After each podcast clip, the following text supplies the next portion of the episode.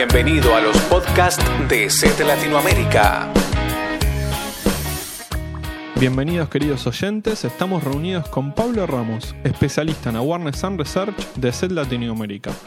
En esta edición conversaremos acerca de cómo armar una red hogareña segura y entender las principales problemáticas de la misma. Contanos, Pablo, ¿qué es una red hogareña? Dentro del ámbito informático se denomina una red a la interconexión de un conjunto de equipos de computación o sus accesorios. Las comunicaciones se realizan a través de canales que permiten el envío de datos y de esta manera se pueden compartir recursos como una conexión a internet, archivos o incluso participar de juegos en red. Esta comunicación puede ser mediante cables o de manera inalámbrica a través de una red Wi-Fi. Y nosotros como usuarios, ¿cuál es el motivo por el cual deberíamos armar una red hogareña? El principal motivo para contar con una red hogareña sería contar con una mayor flexibilidad de nuestros recursos. De esta manera, configurando correctamente los dispositivos, podemos compartir música, archivos, videos e incluso la conexión a Internet. Y a nivel seguridad, ¿cuál es la principal diferencia que podemos encontrarnos entre una red Wi-Fi y una red cableada? La principal diferencia va en cuanto a la exposición. En una red cableada, cualquier atacante o cualquier persona que se quiera infiltrar a la red va a necesitar hacerlo a través de algún equipo infectado o conectarse con un cable a través del puerto de Ethernet. En el caso de una red Wi-Fi, como la señal viaja a través del aire en ondas electromagnéticas, cualquier persona que esté al alcance de la señal que emite el router va a poder intentar conectarse. Es por ello que en este punto es necesario contar con un cifrado, con una contraseña fuerte, ya sea a través de web, WPA o WPA2. Otros puntos a tener en cuenta puede ser ocultar el SSID de la red o incluso realizar filtrados a través de direcciones MAC. Y dentro de los protocolos que mencionabas antes, ¿qué sería mejor usar? ¿Web, WPA, WPA2? ¿Qué nos recomendás? En lo que respecta a los cifrados, tienen diferentes generaciones. Web fue el primer cifrado que salió para conexiones inalámbricas y es un cifrado que tiene alguna falla de seguridad. Es por ello que siempre es recomendable utilizar conexiones a través de WPA o WPA2 que no son vulnerables a través de ataques estadísticos o probabilísticos. Perfecto, entonces. Esto quiere decir que si la red está correctamente configurada, los equipos que forman parte de la misma también van a estar seguros. No, Asegurar la red para que un atacante no pueda infiltrarse no significa que los equipos se encuentren seguros. Para poder aumentar la seguridad de los equipos es necesario que además de contar con una solución antivirus con capacidad de detección proactiva, se realice una correcta configuración en lo que respecta a usuarios, contraseñas e incluso los recursos compartidos. Un claro ejemplo de cómo una red se puede ver infectada por un código malicioso es el caso del gusano configure.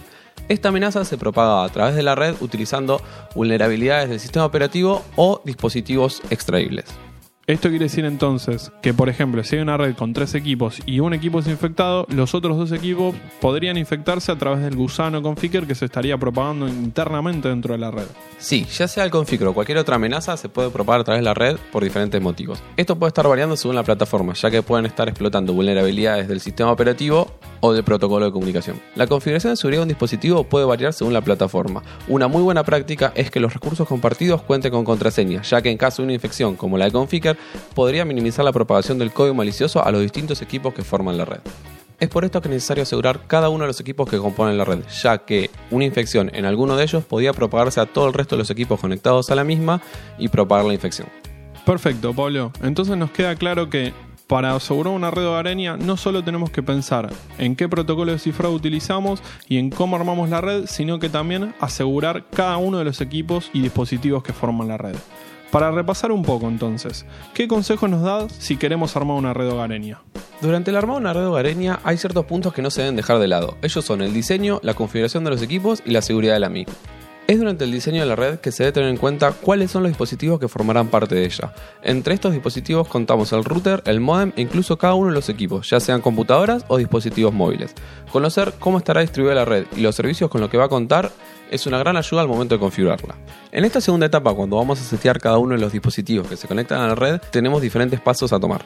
Primero que nada, tenemos la configuración del router. Al tener un router, lo primero que se recomienda hacer es cambiar el usuario y la contraseña que vienen por defecto, ya que cualquier persona que se conecta a la red puede entrar a los parámetros de configuración de la misma y modificarlos sin que nosotros lo sepamos. El segundo punto es cómo vamos a conectarnos a internet a través del ISP si vamos a tener que ingresar en el router el usuario y la contraseña o algún otro dato. Después, en lo que respecta a la conexión inalámbrica, vamos a setear el tipo de cifrado que queremos, como habíamos mencionado anteriormente, siempre es recomendable utilizar WPA o WPA2 y una contraseña fuerte. El último punto que podemos agregar a modo de seguridad es el ocultamiento del SSID o el filtrado de direcciones de MAC. En lo que respecta a los equipos conectados a la red, siempre debemos contar con una solución antivirus y las actualizaciones de seguridad instaladas tanto del sistema operativo como de las aplicaciones instaladas en él. Es por esto que, si se siguen estos lineamientos y estos consejos que estuvimos compartiendo con ustedes, se va a poder contar con una red hogareña segura y libre de cualquier tipo de infección. Muchas gracias Pablo, nos quedó claro entonces cuáles son las buenas prácticas que debemos seguir a la hora de asegurar una red hogareña. Los esperamos entonces en las próximas ediciones de los podcasts de C Latinoamérica.